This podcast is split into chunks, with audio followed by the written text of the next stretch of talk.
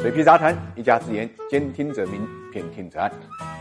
各位好，我是水皮，欢迎各位来到 ESG 会客厅。我们今天跟大家聊一聊世界杯的冤大头。四年一度的世界杯呢，又开始了。作为一个伪球迷，我不知道各位啊关注没关注？我呢，反正闲在家里也没事，一天三场球，一场都不落。平时也不看啊，就看世界杯。那么世界杯啊。中国队没去啊，除了足球的中国队之外，其他的中国队恐怕都去了。卡塔尔球场是中国修的，发电厂是中国修的，机场是中国修的，酒店是中国修的，集装箱的简易酒店也是中国修的。那么礼品就不用讲了啊，都是来自义乌的，甚至我们的大熊猫也是组队去了啊。也就是说，除了踢球的没去，其他的可以称得上中国队的，呃，没有缺席的啊。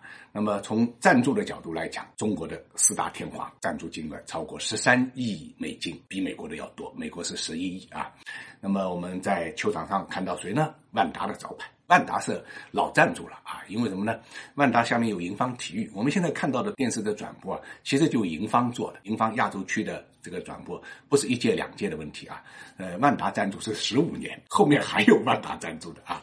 那么另外的呃厂家，我们看到啊，vivo。应该讲，今年赞助的金额也不少，是四点五亿。俄罗斯世界杯，呃，我就在现场呢碰到了他们的老板，其实他们也是有赞助的啊，只不过数量没这么大，招牌没那么明显啊。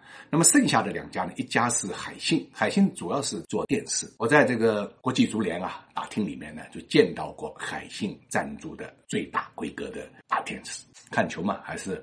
用电视看起来比较爽。那么还有一家就是蒙牛啊，说起来蒙牛呢也是体育赛事最积极的赞助商之一。它在国内啊跟伊利啊竞争，不管是这个奥运会啊还是这个亚运会啊，都是打得不可开交的。那么这一次他又没有落下，这个应该讲也算是一个出奇兵吧。海信跟蒙牛呢大概都出了一个亿左右，所以中国队派出的金额啊应该讲还是不少的。当然，回报也应该是非常非常直接的，特别是在疫情啊这个期间，大家看电视也相对集中，我想呢，这个传播效果呢也是不错的啊。当然，这个世界杯赞助呢有物超所值的啊，也有呢充当了冤大头的。最大的冤大头呢，恐怕就是百威啤酒了。百威啤酒这一次赞助的是七千五百万美金的资金，但是呢，在开赛之前啊，却得到了一支呢禁酒令，这个应该讲是出乎很多人的意料啊。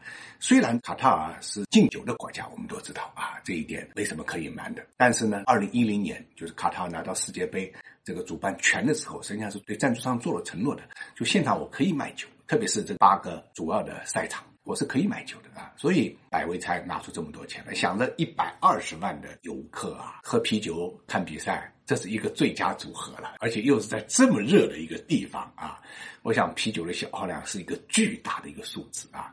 虽然卡塔尔本地不产啤酒，那么百威特地从世界各地运过去，而且呢做了冷藏啊，应该讲这个投资更多。但是谁也没想到，临近比赛的时候，卡塔尔宣布你不能在球场买酒。我想呢，这恐怕还是传统竞技呢发挥了作用，因为那个地方本来就禁酒，不能为你破例。当然，他留了一个活口，就是远离球场的地方啊，比如你住的地方，可能还是能够喝的，但是这个味道马上就不一样了。这是不是很尴尬？就像百威得到了这个信息之后的第一个反应，他也不能说不行，他也不能说 OK，非常尴尬。说老实话，我们做这个节目的时候也觉得很尴尬，因为话不能说透啊。